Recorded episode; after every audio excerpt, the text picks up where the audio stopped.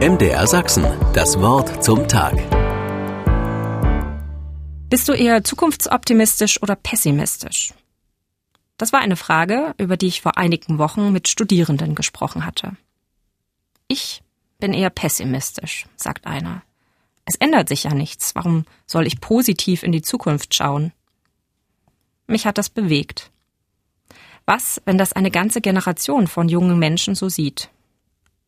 Verdenken kann man es ihnen nicht.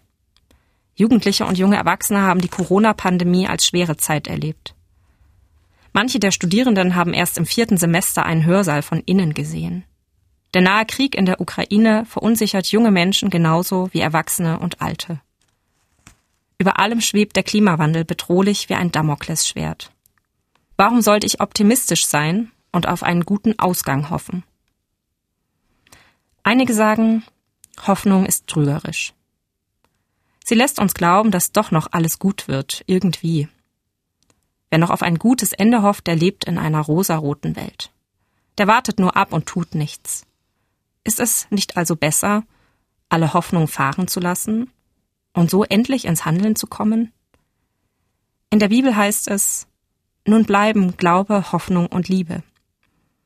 Es ist ein besonderer Dreiklang. Drei Kräfte des Herzens. Sie tragen uns selbst dann, wenn vieles, auf das wir uns verlassen hatten, ins Wanken gerät. Hoffnung ist für mich als Christin eine tiefe Grundhaltung.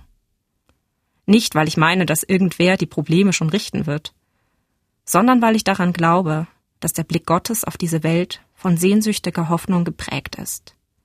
Selig nennt Jesus die, die Frieden stiften, die barmherzig sind und sanftmütig.